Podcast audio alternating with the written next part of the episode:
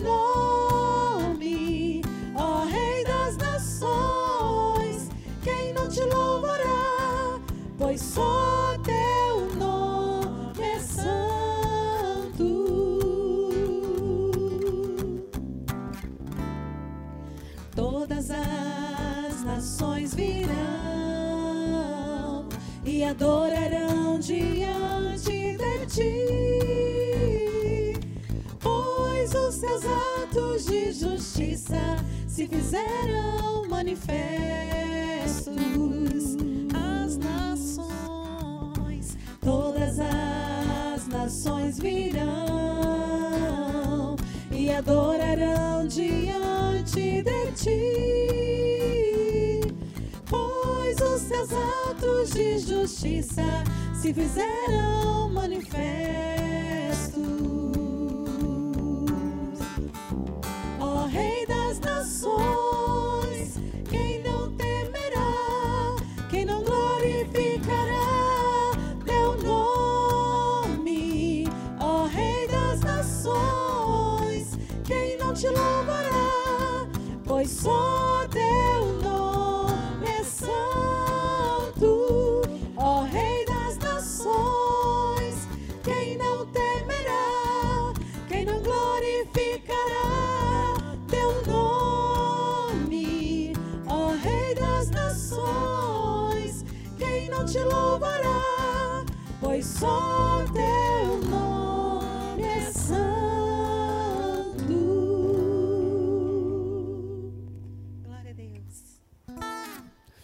Glória a Deus, amados, a paz do Senhor, mais uma vez na terça da esperança, onde nós podemos exaltar e glorificar o nome do Senhor nosso Deus, na certeza de que os seus olhos estão voltados para nós, para nossa casa, para nossa família, e nós podemos expressar com alegria no nosso coração o cuidado dos céus, porque verdadeiramente a sua boa e poderosa mão permanece sobre nós, sobre a nossa casa, sobre todos os nossos. Por isso que com alegria mais uma vez nos ajuntamos neste lugar para exaltar o nome do Senhor Jesus, aquele que governa a nossa vida, que estende a sua graça todas as manhãs sobre nós e sobre todos os nossos. Hoje falaremos sobre vida familiar, um tema extremamente importante para mim, para você e para todos nós, porque com certeza nós temos uma casa, nós viemos de alguém e dentro desta ótica precisamos valorizar a família.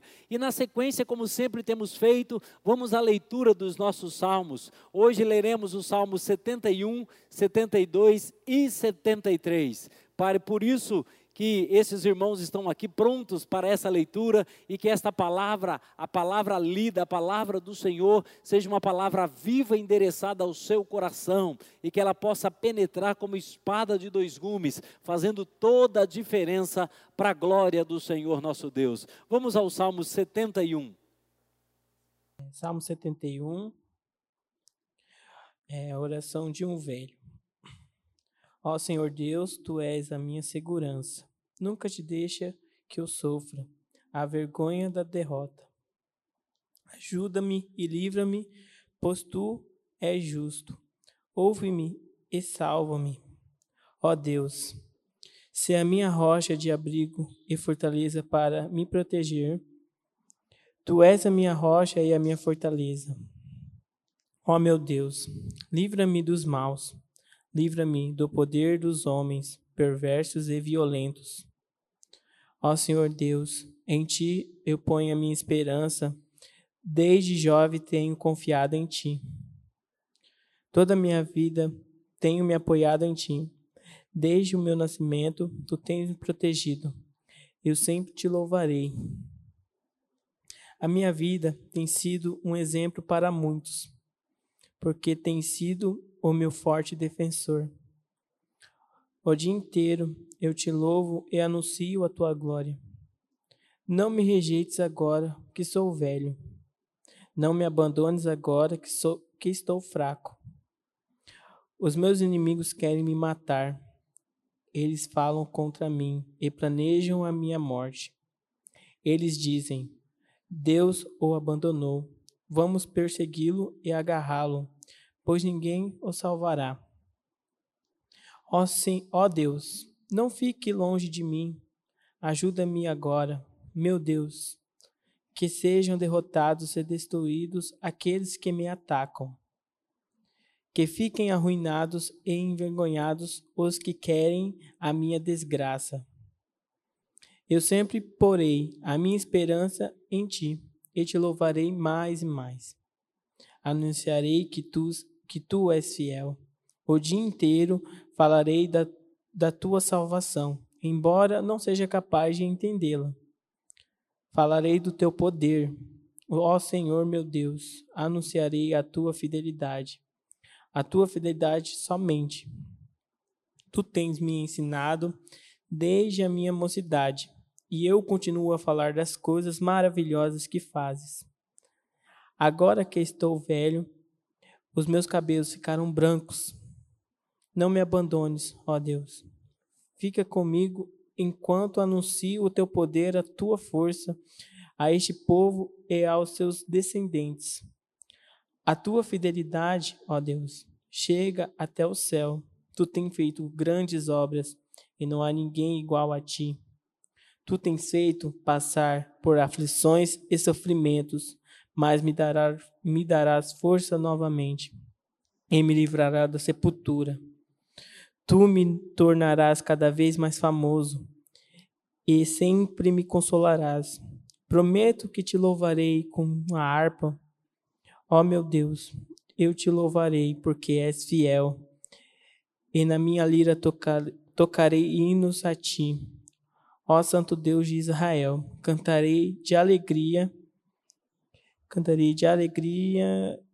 Desculpa.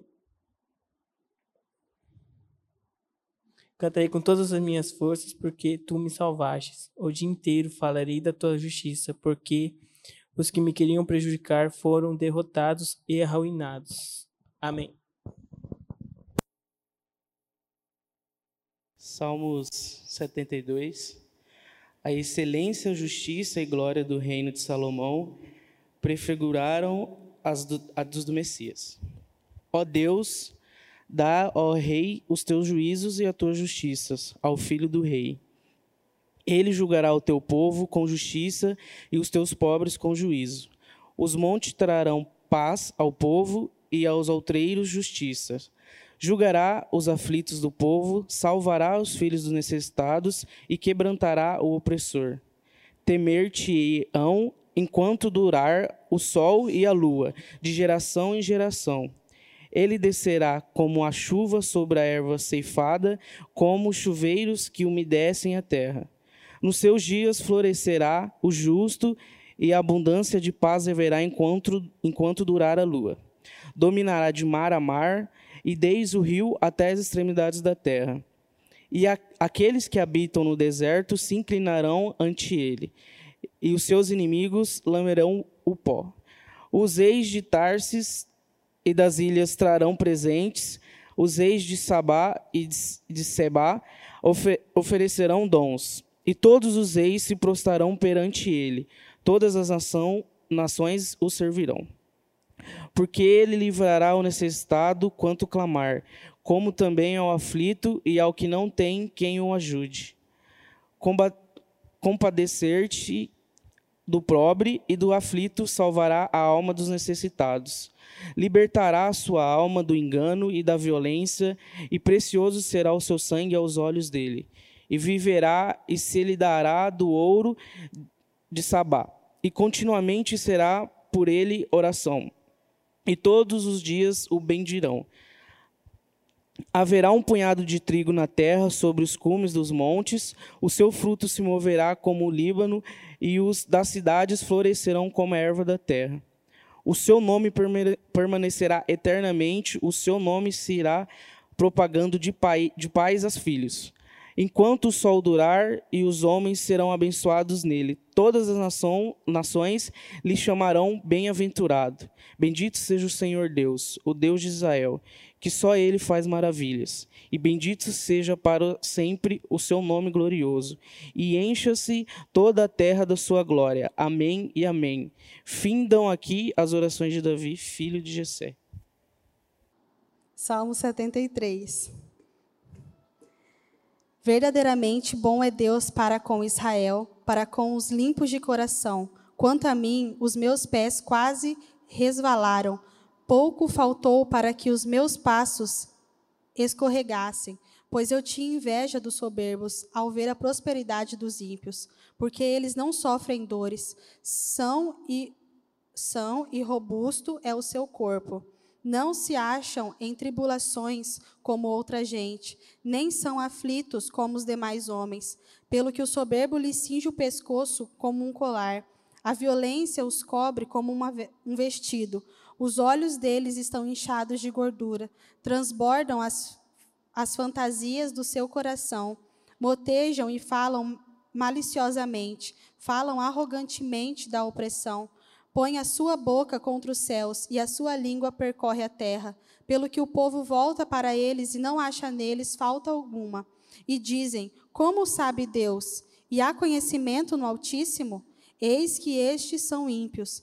Sempre eu seguro, sempre eu sempre em segurança aumentam as suas riquezas. Na verdade, que em vão tenho purificado o meu coração e lavado as minhas mãos na inocência, pois todo dia tenho sido afligido e castigado a cada manhã. Se eu tivesse dito, também falarei assim, eis que me teria vindo traiçoeiramente para com as gerações dos meus filhos. Quando me esforçava para compreender isto, achei que era tarefa difícil para mim, até que entrei no santuário de Deus e então percebi o fim deles. Certamente tu o pões em lugares escorregadios, tu os, tu os lanças para as ruínas. Como caem nas desolações no momento, ficam totalmente consumidos de terrores, como faz com um sonho que acorda. Assim, ó Senhor, quando acordes, desprezarás a esses fantasmas. Quando o meu espírito se amargava e sentia picadas no meu coração, estava embrutecido e nada sabia, era como um animal diante de ti. Todavia, estou sempre contigo. Tu me seguras a mão direita. Tu me guias como o teu conselho, e depois me receberás em glória. A quem tenho eu no céu senão a ti? E na terra não há quem eu deseje além de ti. A minha carne e o meu coração desfalecem.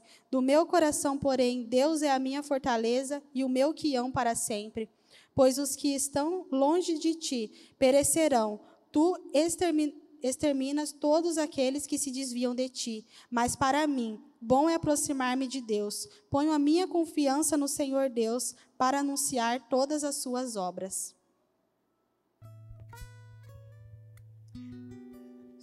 Glória a Deus. Você conhece o seu Deus? Você pode até dizer para mim: conheço sim. Eu quero citar para você alguém que conhecia bastante Deus.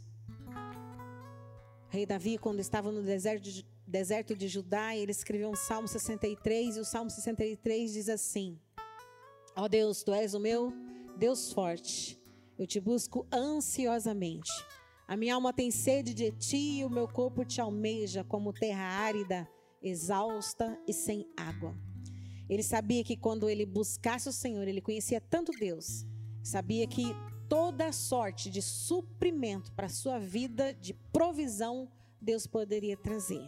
Então, esse cântico que nós queremos cantar agora de início, ele fala exatamente sobre isso.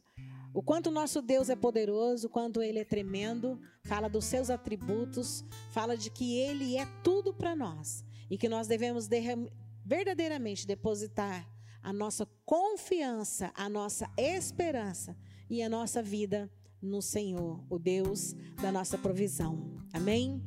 Terça da esperança, culto de louvor e adoração, culto de esperança, culto de exaltação ao nosso Senhor. Que possamos exaltá-lo de todo o nosso coração.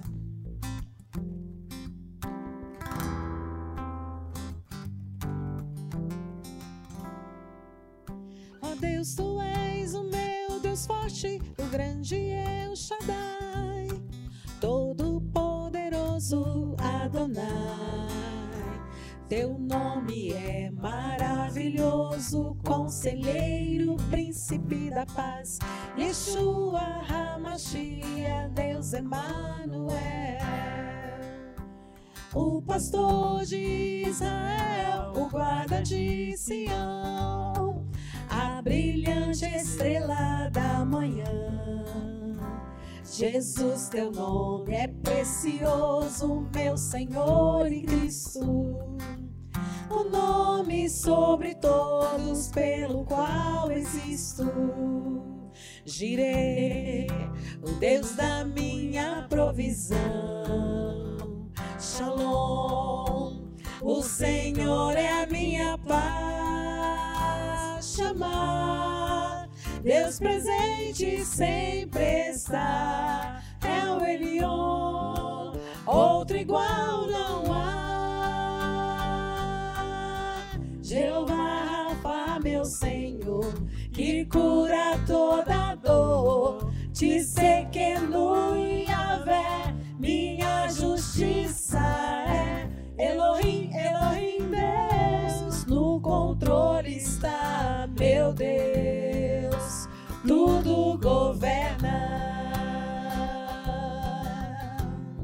Pastor de Israel, o pastor de Israel, o guarda de Sião, a brilhante estrela da manhã.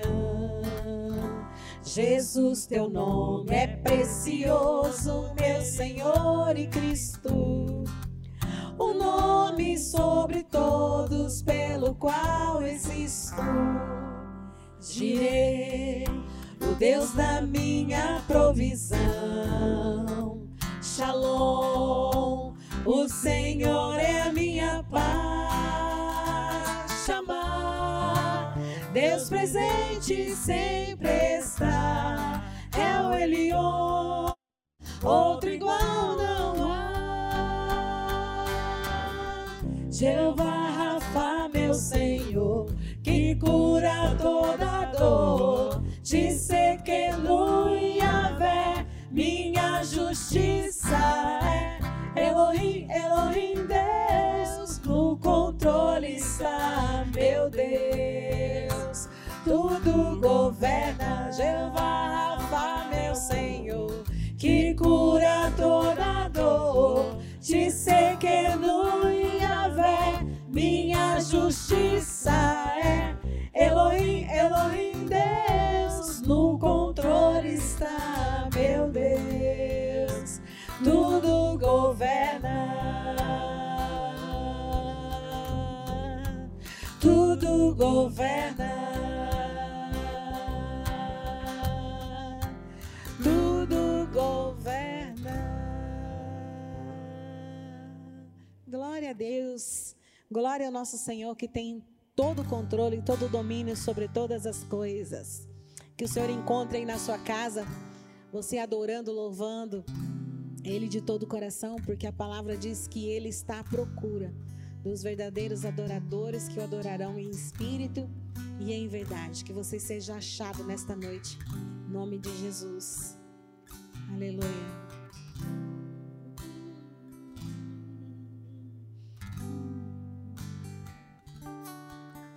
em espírito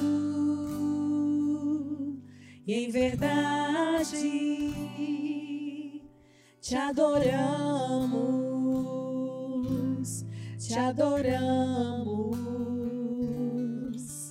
em espírito e em verdade. Te adoramos te adoramos.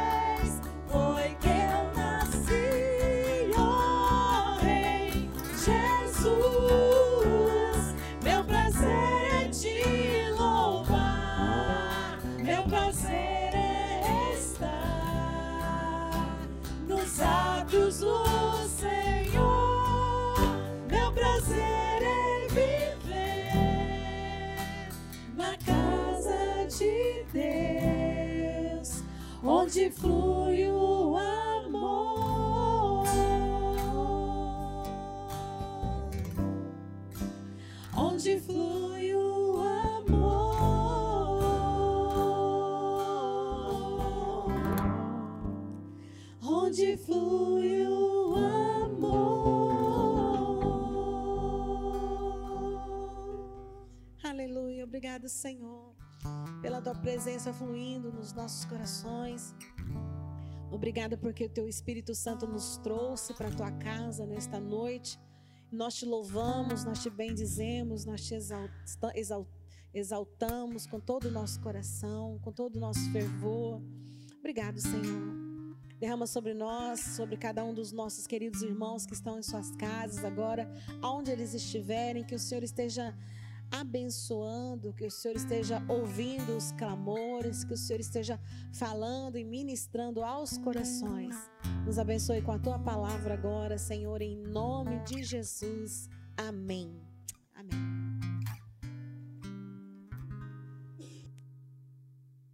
Glória a Deus, amados.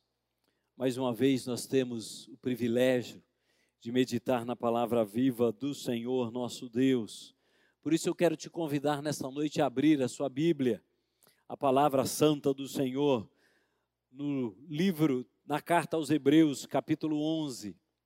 Carta aos Hebreus, capítulo 11. Vamos ler apenas o verso de número 7. Carta aos Hebreus, capítulo 11, verso de número 7.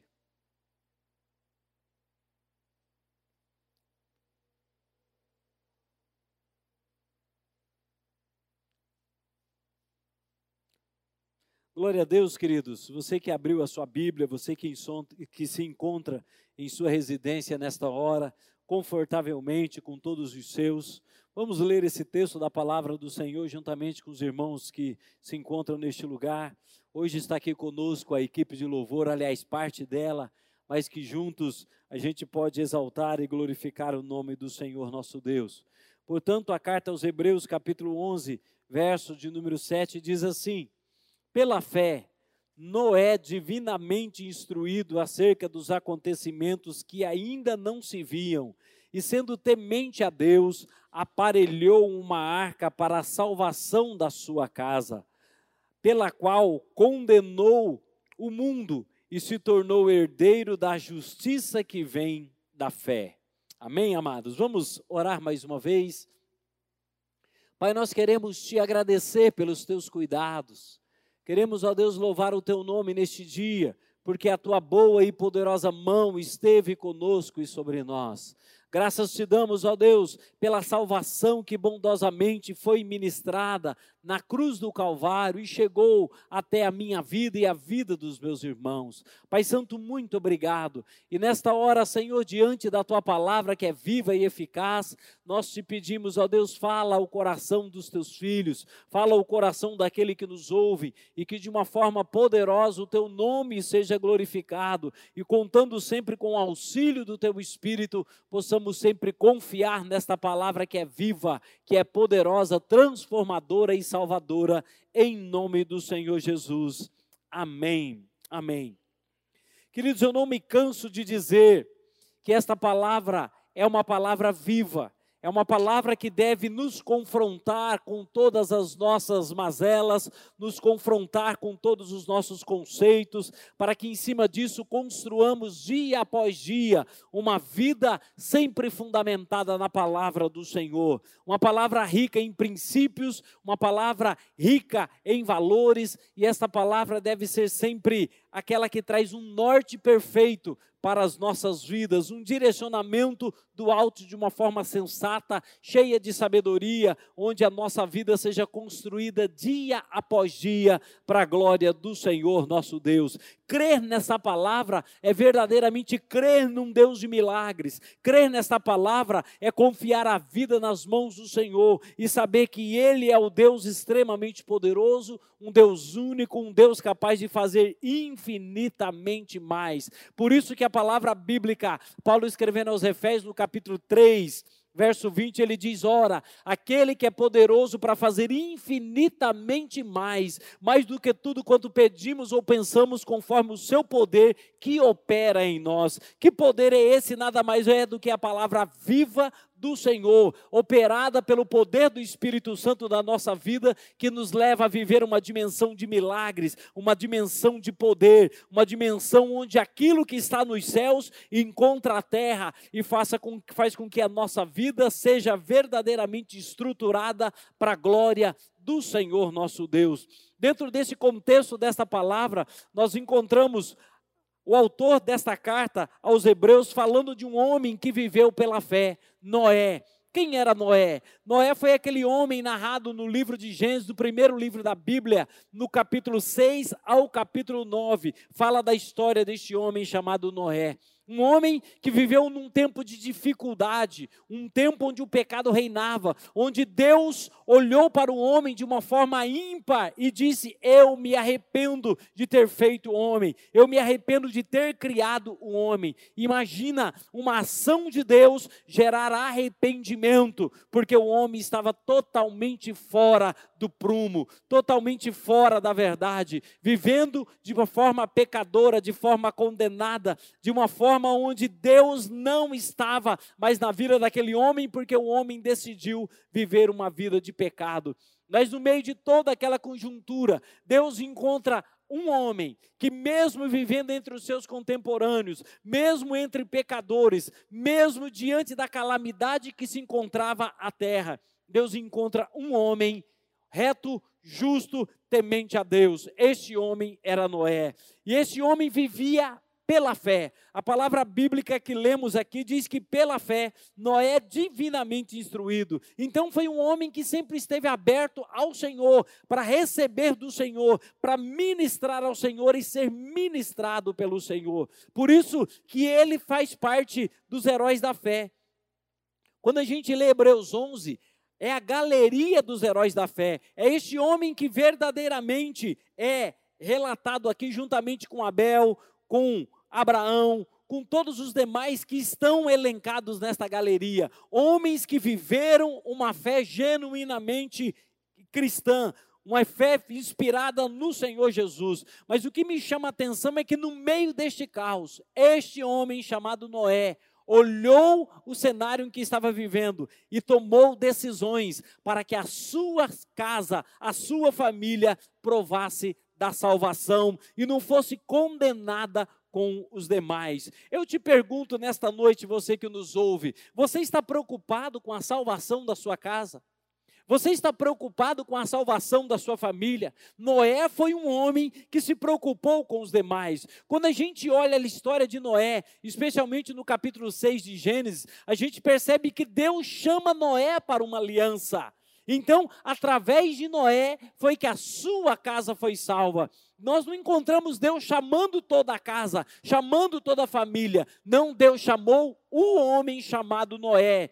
E dentro daquele mesmo capítulo nós encontramos Deus dizendo: Noé, eu estabelecerei uma aliança contigo e depois com a sua família. É exatamente isso. Por isso que este homem, ele se preocupou, ele se importou. Ele não queria que a sua família perecesse, mas que encontrasse a verdadeira salvação em Cristo Jesus. Por isso esse texto me chama a atenção. A palavra bíblica diz que ele aparelhou uma arca para a salvação da sua casa.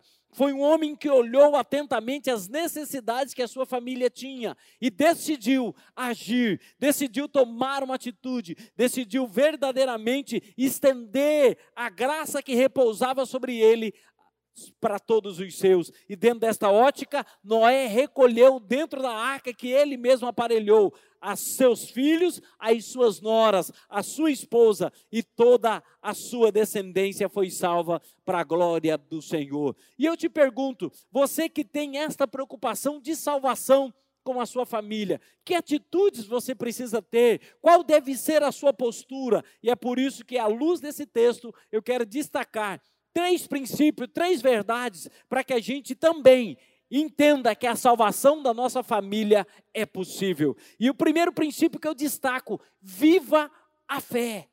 Mas uma fé genuinamente em Deus. A palavra bíblica, logo no início do verso, diz: pela fé. Não era um homem de fé, mas que fé era essa? O que é ter fé? Quando a gente observa logo no início do verso 1 do capítulo 11, traz o conceito de fé. Este autor entendia e sabia o que era fé. Não é à toa que no capítulo 10 e no capítulo 11 ele fala muito de fé. Logo no verso 1 ele diz: fé. Ora, a fé é a certeza das coisas que se esperam e a é a convicção de fatos que não se veem. Ou seja, fé é acreditar naquilo que não se vê, é acreditar naquilo que não está diante dos nossos olhos, é acreditar naquilo que verdadeiramente vai além de uma visão humana. Paulo escrevendo aos Coríntios, capítulo 15, verso 19, ele diz: "Se a nossa esperança se limita àquilo que vemos, somos os mais terríveis dos homens". Ou seja, viver pela fé é ir além daquilo que os nossos olhos contemplam. É por isso que nós somos desafiados pelo próprio apóstolo Paulo na sua segunda carta, no capítulo 5, verso 7, onde ele diz que não devemos andar por vista, e sim por fé. É viver por fé, é celebrar a fé, é crer num Deus invisível, mas um Deus que se faz presente. Assim como nós lemos lá na carta de, aliás, no Evangelho de João, capítulo 3, onde Nicodemos vai encontrar o Senhor Jesus, e o Senhor Jesus diz que aquele que nasce de novo é como o vento não sabe de onde vem, nem para onde vai, mas ele é guiado pelo Espírito do Senhor. O vento que a gente não vê, mas a gente sabe, pela ciência que ele existe, a gente sente ele soprar, ele ministrar, ele tocar em nós. É da mesma forma que também nós precisamos crer num Deus vivo. Noé creu num Deus onde tudo parecia contrário. Noé creu num Deus vivo e estabeleceu uma aliança com este Deus. E isto foi fundamental para a salvação da sua casa. Hoje nós vivemos um dia semelhante ao de Noé um juízo batendo a nossa porta. Dentro daquele contexto, Deus anunciou um juízo que viria sobre a terra. Hoje não é diferente. Há um juízo de Deus batendo a porta das famílias, mas o que os homens têm feito, o que os pais de família têm feito, o que os Noés deste tempo têm feito. Por isso nós precisamos avaliar a nossa vida. Se eu quero salvar a minha casa, se eu quero salvar a minha família, eu preciso ter uma fé genuinamente cristã. É por isso que no capítulo 10, verso 38, o próprio autor diz: Todavia, o meu justo viverá pela fé. É pela fé que se vive, é pela fé que se avança, é pela fé que se salva a família. E o autor continua dizendo: o justo viverá pela fé, e se ele retroceder, nele não se compraz a minha alma, porque nós, porém, não somos daqueles que retrocedem para a perdição, somos, entretanto, da fé para a conservação da alma. Ele está falando exatamente de uma fé sobrenatural, uma fé que encara o pecado, uma fé que encara as, os conceitos deste tempo, um, uma fé que não é levada pelos atrativos deste mundo, mas uma fé genuinamente cristã, fundamentada em Cristo, uma fé que verdadeiramente traz um norte e nos faz crer no invisível, nos faz viver o impossível, por entender que dentro desta fé, dentro deste conceito de fé, a nossa família está segura, protegida, guardada pelo sangue do Senhor Jesus. Por isso, esse primeiro princípio que eu deixo para você: viva pela fé, pela fé. E não sei se você teve a curiosidade de ler o verso 6. O verso 6 diz: Ora, sem fé é impossível agradar a Deus, sem fé é impossível crer em Deus, sem fé é impossível expressar o tamanho deste amor, a grandeza deste Deus. Por isso que o autor continua dizendo: portanto, é necessário que aquele que se aproxima de Deus creia que ele existe e que se torna galardoador daqueles que o buscam. Puxa, galardão é presente. Para que eu tenha de presente a salvação da minha casa, eu preciso crer em Deus, exclusivamente em Deus, porque sem fé é impossível agradá-lo, é impossível viver a salvação que eu tenho, que a minha casa tem, se não for exclusivamente mediante a fé e pela graça do Senhor Jesus. Por isso, viva a fé, celebre a fé.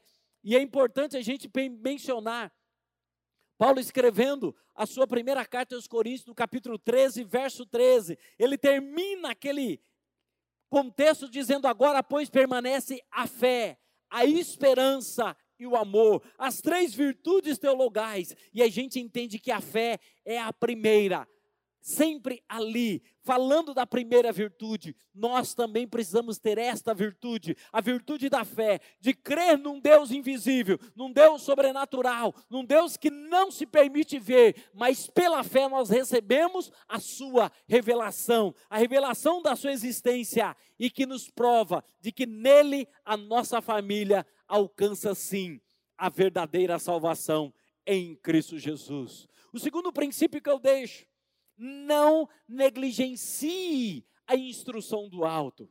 Não despreze a instrução do alto. Se você observar atentamente, a palavra bíblica diz: pela fé, Noé, divinamente instruído acerca dos acontecimentos que ainda não se viam.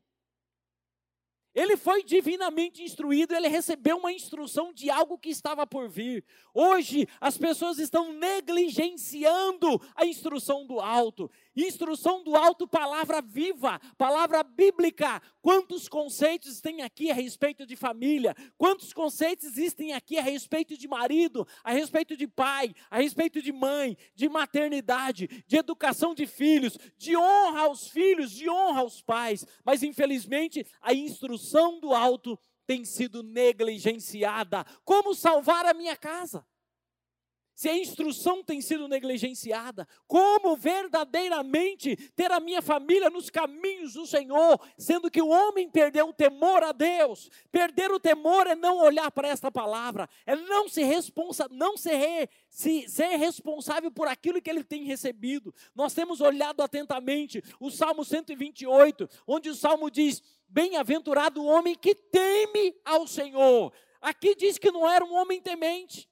Bem-aventurado o homem que teme ao Senhor e anda nos seus caminhos, é não desprezar a instrução do alto. E a, a sequência do Salmo 128 ele diz: anda nos seus caminhos, do trabalho de suas mãos comerás, feliz serás, e tudo te irá bem. A tua esposa será como videira frutífera no interior de sua casa, e seus filhos como rebentos da oliveira ao redor de sua mesa. E ele termina dizendo: Assim será abençoado o homem que teme ao Senhor, que anda nos seus caminhos, um homem que não despreza a instrução do alto. Não podemos fazer vistas grossas aquilo que a palavra de Deus está dizendo. Não podemos desprezar os ensinamentos da lei, os ensinamentos dos profetas, os ensinamentos dos salmos, os evangelhos, as cartas, de modo algum. Paulo traz uma série de estudos de uma forma enriquecedora a nossa fé, a nossa vida. Na carta aos Efésios, capítulo 5, na carta aos Colossenses, na carta aos Timó a Timóteo, sempre a palavra de Deus precisa ser ministrada na nossa casa. Não podemos desprezar a instrução do alto.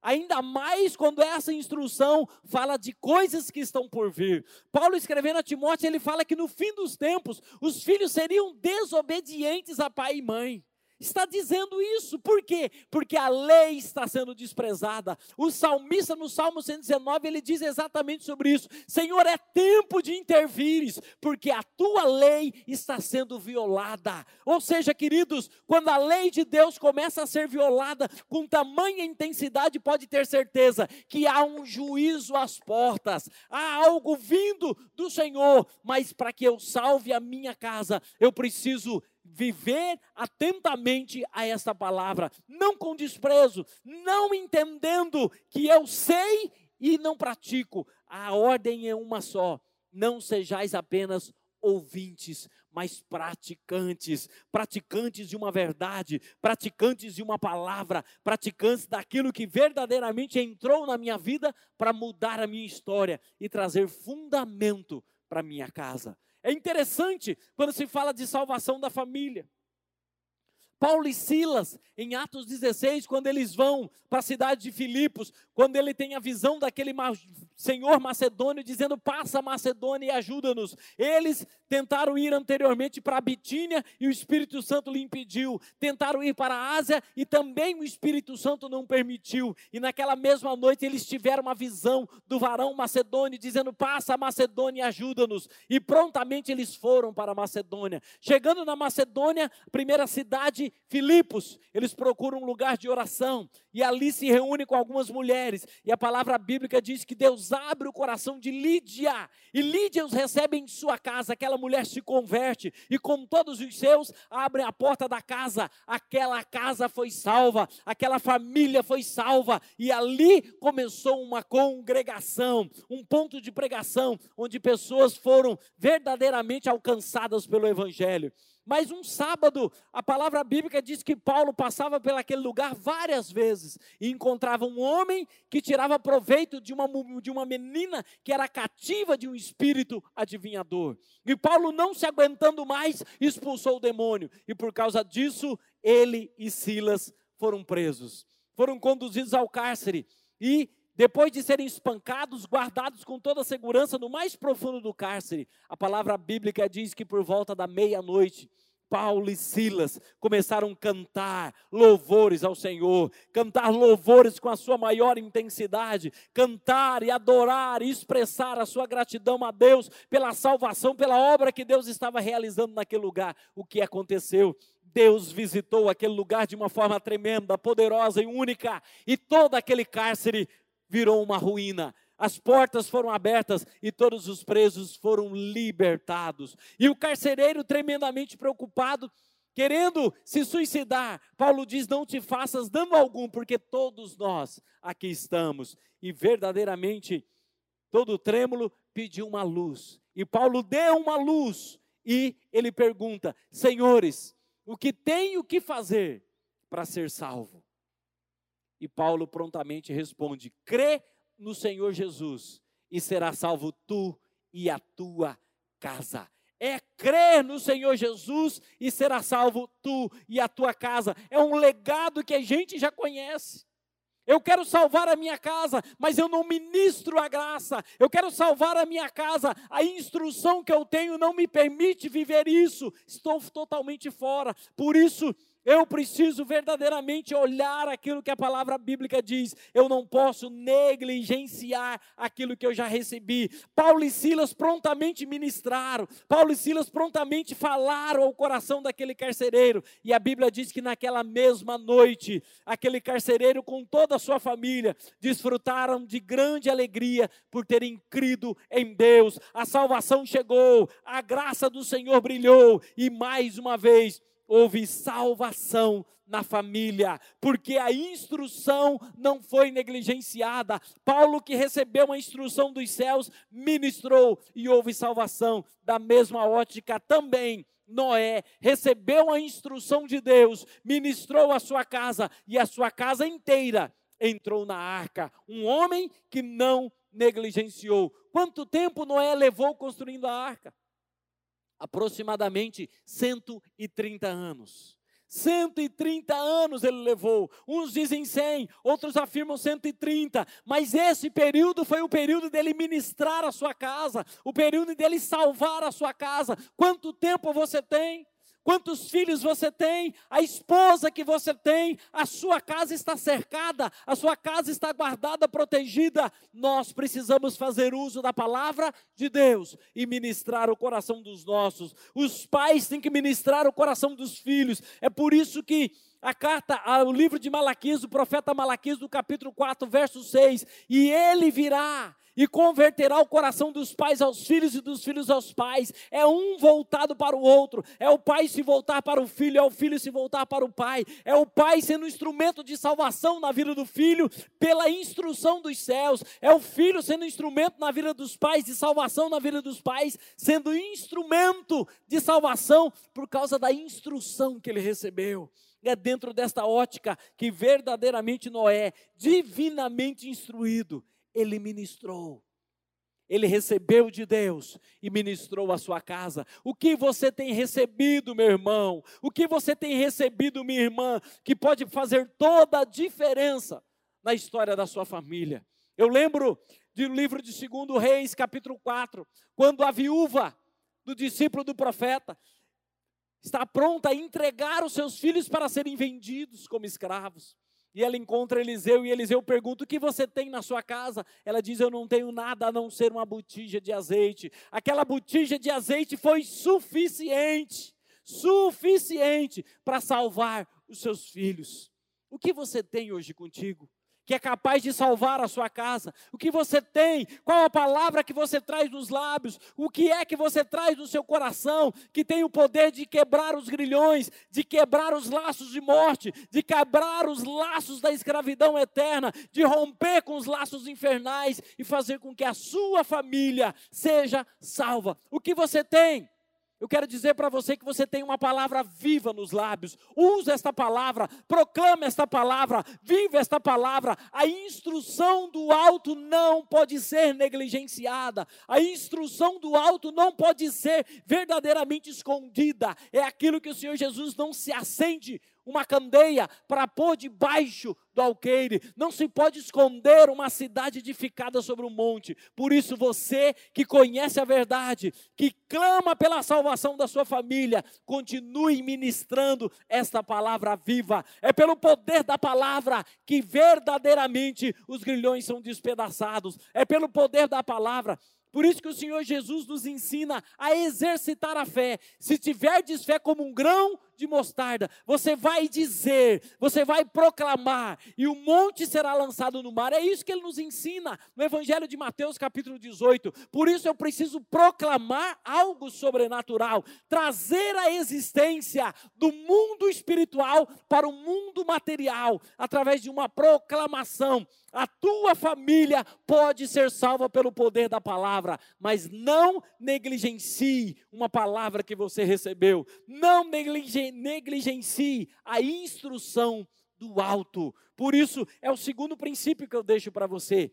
Primeiro, lembre-se, tenha uma fé genuinamente em Deus, exclusivamente em Deus. Segundo, não negligencie a instrução do alto. E terceiro, tome uma decisão. Esse é o terceiro princípio que eu deixo para você. Tome uma decisão. A palavra bíblica diz que não era um homem de fé. A palavra bíblica diz que ele recebeu a instrução. E agora, o que eu faço? Chegou a hora de pegar o machado, chegou a hora de ir para a floresta, chegou a hora de suar a camisa, chegou a hora de cortar lenha, chegou a hora de aparelhar a arca. É atitude. É atitude. Tem muita gente dizendo, pastor, ora pela minha família, mas você não toma uma atitude de trazer a sua família na igreja. Você não traz o seu filho para uma escola dominical. Você não convida o seu pai, a sua mãe ou o seu filho para vir à igreja frequentar um culto. Está faltando de atitude.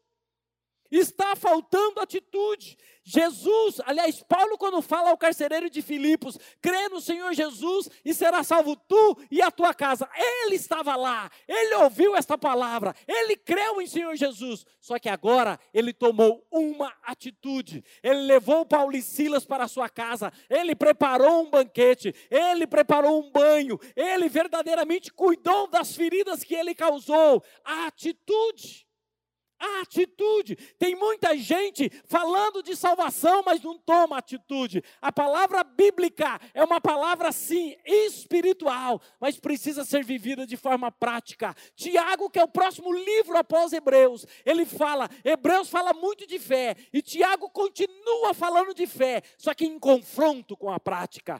Tenha fé, mas tenha prática. Tenha fé, mas tenha atitude. Tenha uma fé exclusivamente em Deus, mas viva essa fé. Pratique aquilo que você crê.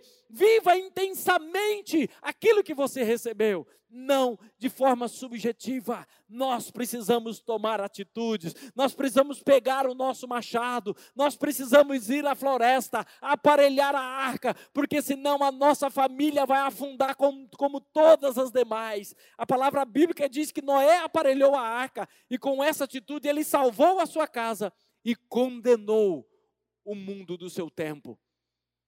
Sem atitude, às vezes a nossa fé é tão vazia sem atitude, sem exemplos, sem escolhas definitivas, a nossa casa continua perecendo.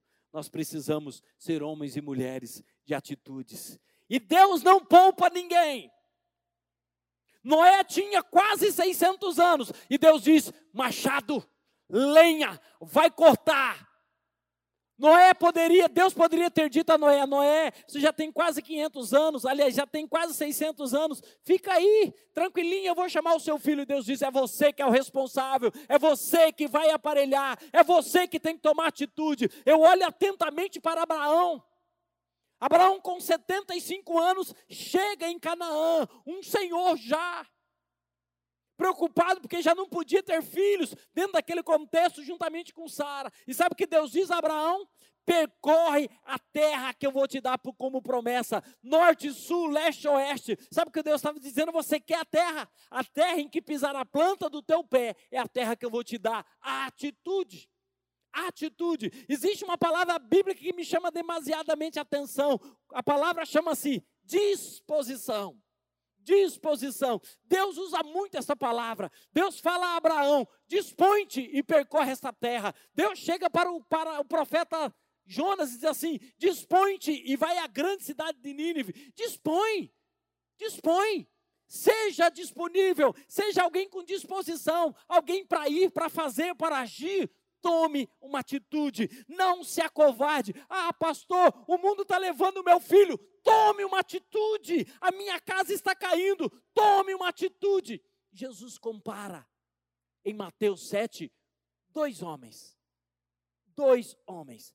Um que vai construir a sua casa sem atitude alguma, que busca facilidades, que não quer suar a camisa, que não quer se esforçar, ele pega e cava na areia e começa a construir a sua casa no alicerce na areia e quer que ela subsista.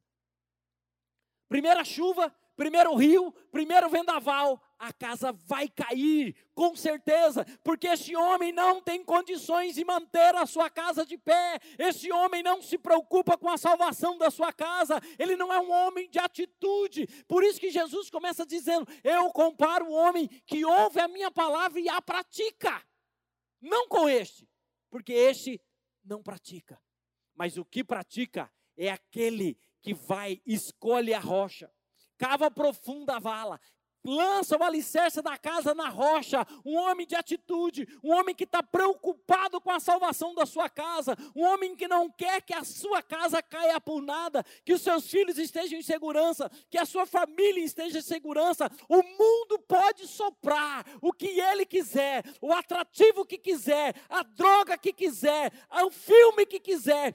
Todos os atrativos deste mundo não será páreo para abalar a estrutura dessa família, porque lá tem um homem cuidadoso, um homem zeloso, um homem preocupado com a salvação da sua casa, um homem de atitude.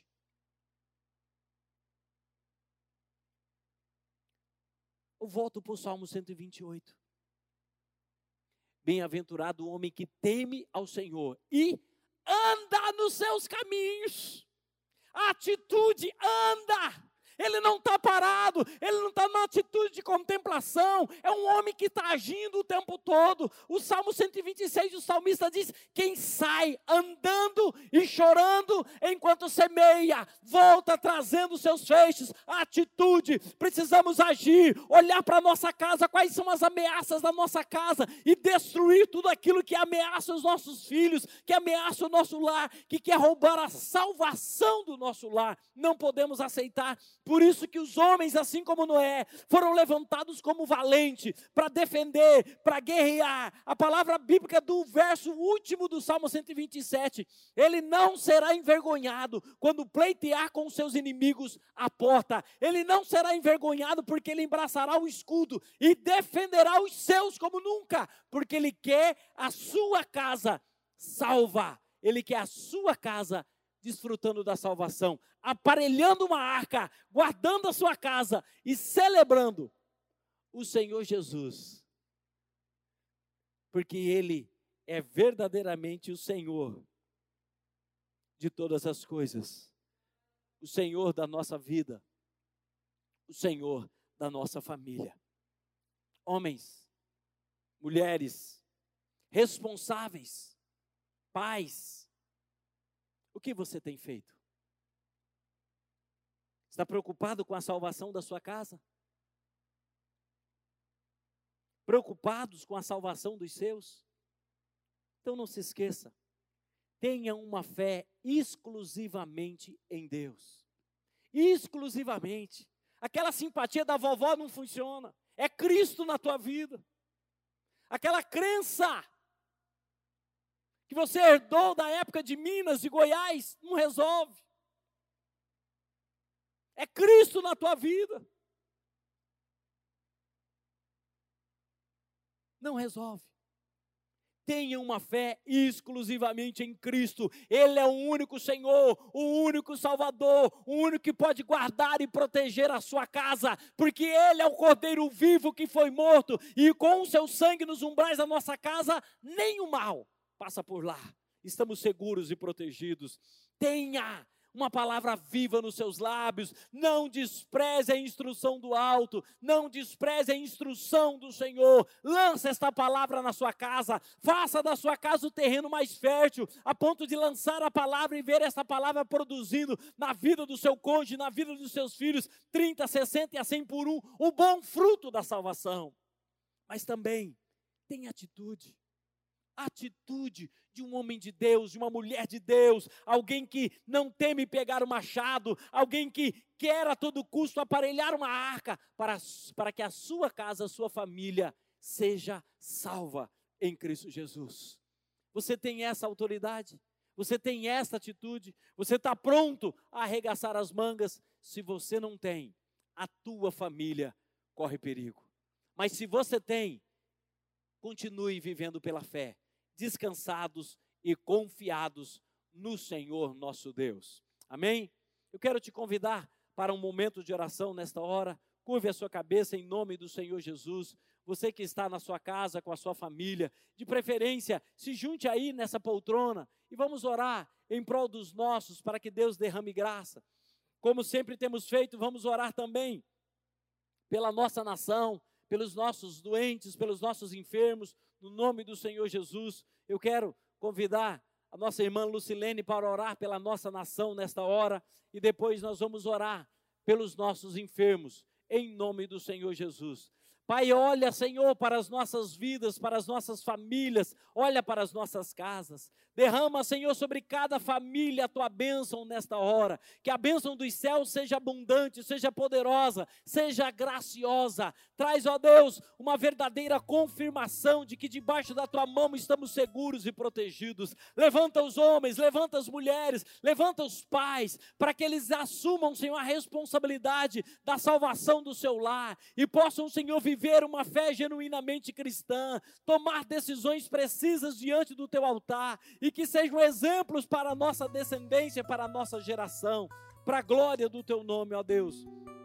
Abençoa, Senhor, as famílias, guarda o coração, Guarda, Senhor, a vida dos nossos filhos, que eles sejam verdadeiramente flechas certeiras a alcançar o alvo, sendo direcionados pelo Teu Espírito. Por isso nós clamamos diante do Senhor. Restaura, Pai, os casamentos, restaura as famílias, converte o coração dos pais aos filhos, dos filhos dos pais, e que haja em tudo, ó Deus, um mover sobrenatural do Senhor em cada lar para a glória do teu nome, ó Pai. Ajuda os maridos, ajuda as esposas e ajuda os pais, ó Deus, a aparelharem uma arca para a salvação dos seus, para a glória do teu nome, ó Pai, em nome do Senhor Jesus. Amém. Amém. Vamos orar pela nossa nação, queridos. Eu te peço, vamos continuar orando em nome do Senhor Jesus. Pai, no nome de Jesus, nós intercedemos agora, Pai, pelo nosso país e queremos colocar, Senhor, a nossa nação diante da tua presença. A tua palavra diz que feliz a nação cujo Deus é o Senhor. E nós queremos declarar agora, Senhor, o teu senhorio sobre esta terra, sobre a nossa pátria, sobre esse chão tão maravilhoso, tão especial, tão privilegiado. Muito obrigado, Senhor, pelo nosso Brasil ser o, ser o que ele é. Um país rico, um país abençoado, um povo alegre, um povo feliz, um povo, Senhor, que verdadeiramente é é um povo tremendamente abençoado pelo Senhor. Obrigado, Pai. Nós queremos pedir que a tua graça, que a tua mão continue estendida sobre a nossa terra, que verdadeiramente possamos reconhecer o teu senhorio sobre a nossa nação e em cada, Senhor, repartição pública deste país, que possa ter temor ao Senhor. Nós oramos, Senhor, e queremos colocar a tua a, que, diante da tua presença todos os governantes, a começar do nosso presidente, Senhor do legislativo, executivo e judiciário. Nós queremos clamar por eles, para que eles sejam, Senhor, que tenham o teu temor no coração e que eles possam andar segundo a tua vontade. Ilumina, Senhor, os corações, ilumina, Senhor, as mentes, em nome de Jesus. Também clamamos pelo nosso estado, pelo governo, Senhor, pelo prefeito, pelos deputados estaduais, pelos vereadores. Clamamos, Senhor, para que verdadeiramente o nosso estado continue sendo um estado abençoado pelo Senhor. Pai, como igreja do Senhor Jesus, nós nos levantamos para declarar a tua bênção nós nos levantamos para abençoar, nós nos levantamos como sal, como luz, e que verdadeiramente nós possamos expressar diante da tua presença a nossa gratidão pela nossa nação e intercedermos sempre pelos nossos governantes. Muito obrigado, Senhor, e continue abençoando poderosamente o nosso país, a nossa nação e livra-nos, Senhor, desta pandemia em nome de Jesus. Amém. Amém. Glória a Deus, queridos. Vamos orar também pelos nossos enfermos, no nome do Senhor Jesus. Pai, nós sabemos que a unção de cura te pertence. Nós sabemos, ó Deus, que o teu espírito é aquele Senhor que tem acesso ao mais profundo do nosso ser. Por isso, ó Deus, em nome do Senhor Jesus, eu clamo diante da tua presença. E como igreja, Senhor, nós intercedemos pelos enfermos do teu povo. Olha, Senhor, especialmente nesta hora, para a vida do Natan. Pai Santo, envolve aquele pequenino, Senhor, com a unção poderosa do teu Espírito, da cabeça aos pés, de dentro e fora, Senhor, que ele seja tomado por uma porção extraordinária da tua graça, a graça que levanta o enfermo, a graça, Senhor, que faz o paralítico andar, a graça, Senhor, que abre os olhos dos cegos, os ouvidos do surdo, Pai Santo, que estende tendões, que faz nascer carne, esta mesma graça, Senhor, nós publicamos sobre a vida do teu filho. Abençoa em nome do Senhor Jesus. Proclamamos sobre a vida dele, ó Pai, a tua unção que cura, que quebra os grilhões, que impõe em liberdade o cativo para a glória do teu nome. Tudo aquilo que está fora de lugar, Senhor, nesta hora, seja verdadeiramente alinhado com os céus, ministrado pelo teu espírito e que ele seja levantado para a glória do teu nome, com movimentos perfeitos, com neurônios funcionando de uma forma extraordinária para a glória do Senhor. Que os tendões, os músculos, os nervos, Pai Santo, os ossos sejam perfeitos para a glória do teu nome. Eu clamo, Senhor, pela vida deste pequenino, em nome do Senhor Jesus. Levanta-o como um homem saudável, que ele seja, Senhor, prova do teu milagre, prova do teu poder neste tempo, nesta geração, porque cremos que tu és o mesmo ontem, hoje e para todo sempre, o Deus da nossa cura, o Jeová Rafá, o Deus de milagres, o Deus que faz aquilo que homens não podem fazer.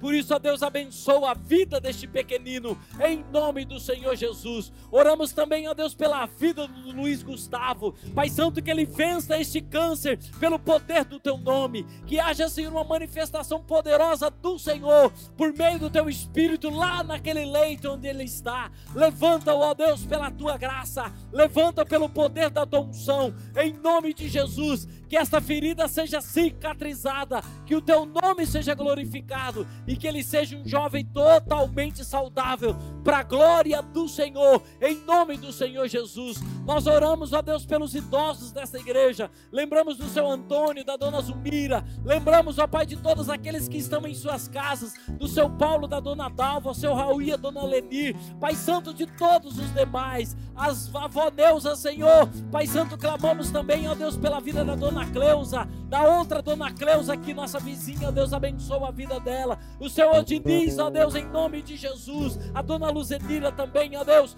Todos os demais, ó Pai, derrama da tua graça. Cuida de cada um de uma forma especial. Que haja um mover sobrenatural sobre os nossos idosos protegidos e renovados em nome do Senhor Jesus. Cuida dos nossos pequeninos também, ó Deus, e move a tua graça em direção a eles, que eles sejam cuidados, protegidos e ministrados do Senhor. Pai, muito obrigado. Em nome do Senhor Jesus, nós fazemos menção do teu nome, porque é em ti que está a graça que nos cura, é em ti que está a graça que nos liberta. Por isso, ó Deus, muito obrigado.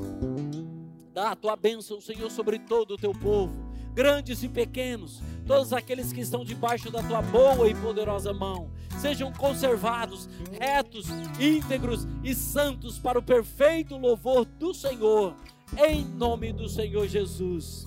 Amém. Amém. Glória a Deus. Vai cantar mais? Queridos, obrigado por você ter permanecido conosco até esta hora. Que a bênção dos céus repouse sobre ti e que juntos avancemos para a glória do Senhor nosso Deus. Continue crente, continue perseverante, continue aguardando a nossa redenção, porque em breve Jesus virá e nos levará e estaremos para sempre com Ele. Ao ouvir o ressoar da última trombeta, com certeza este mundo será coisa do passado e o que nos aguarda verdadeiramente serão um novo céu e uma nova terra preparado para todos aqueles que amam o Senhor e aguardam a sua vinda. Por isso, em nome do Senhor Jesus, obrigado por você ter permanecido conosco até aqui e que a bênção do Altíssimo esteja sobre ti, sobre a sua casa e que o Senhor lhe conceda uma noite extraordinária de sono para a glória do Senhor. Como diz o salmista do Salmo 4, verso 8: Em paz me deito e logo pego no sono, porque só tu, Senhor, me faz repousar em segurança. Que assim seja a tua noite neste dia, para a glória do Senhor, em nome do Senhor Jesus. Recebam o nosso abraço e tenham todos uma boa noite, em nome do Senhor Jesus. Amém. Amém. Glória a Deus. Quero consagrar meu lar a ti, o nosso futuro te servir com toda minha força e entendimento. Quero dedicar o meu lar a ti.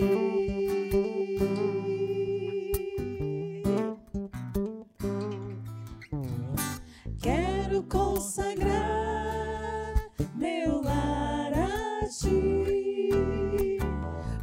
nosso futuro para te servir com toda a minha força e entendimento.